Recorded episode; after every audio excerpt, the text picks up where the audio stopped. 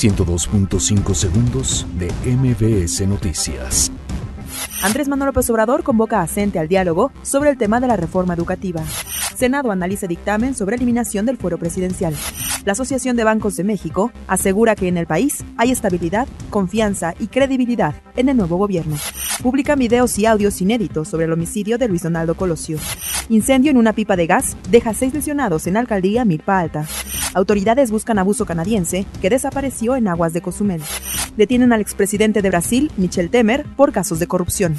Explosión de planta química deja al menos seis muertos en China. Roma es candidata a nueve nominaciones en los premios Platino. UEFA multa a Cristiano Ronaldo con 20.000 euros por festejo ante el Atlético de Madrid. 102.5 segundos de MBS Noticias.